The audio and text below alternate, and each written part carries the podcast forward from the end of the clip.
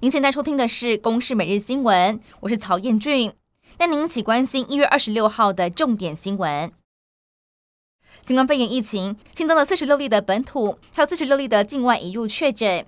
在本土个案当中，以桃园新增二十九例最多，而其中案一八五五五是未知感染源的个案。至于在自贸园区，累计是一百零二例确诊。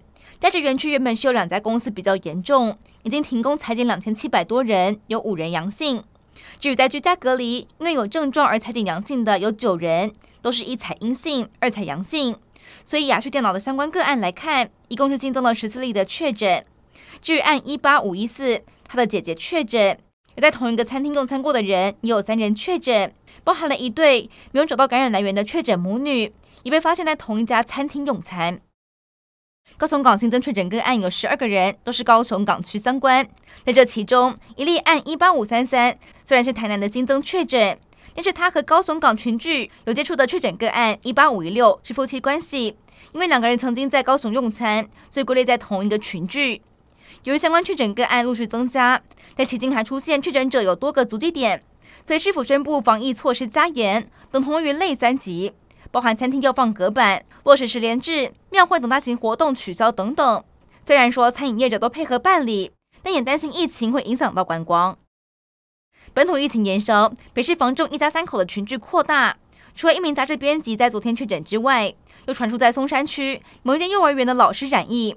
目前教育局要求停课，并为幼儿园的一百八十多名师生造册已调。而至于亚东医院新增两名确诊个案。分别是一名住院病患，还有陪病的儿子。院方指出，在这个星期，对住院超过了七天的患者进行筛检，验出一名阳性确诊。在扩大筛检之后，发现患者的儿子也是阳性，研判是儿子先染疫，但还是要疫调确认。国民党籍的高雄市议长曾丽燕被指控诈取助理费，检调搜索调查，高雄地检署侦结，认定曾丽燕以人头助理名义诈得一千三百三十万元，所以将曾丽燕。妹妹曾丽红还有曹姓秘书，依利用职务机会诈取财物罪起诉。另外十位助理是依照伪造文书罪起诉。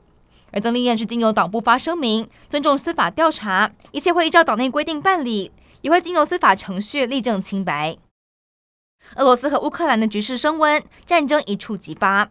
为了因应开战，乌克兰女性和长者有不少人也参与了军事训练。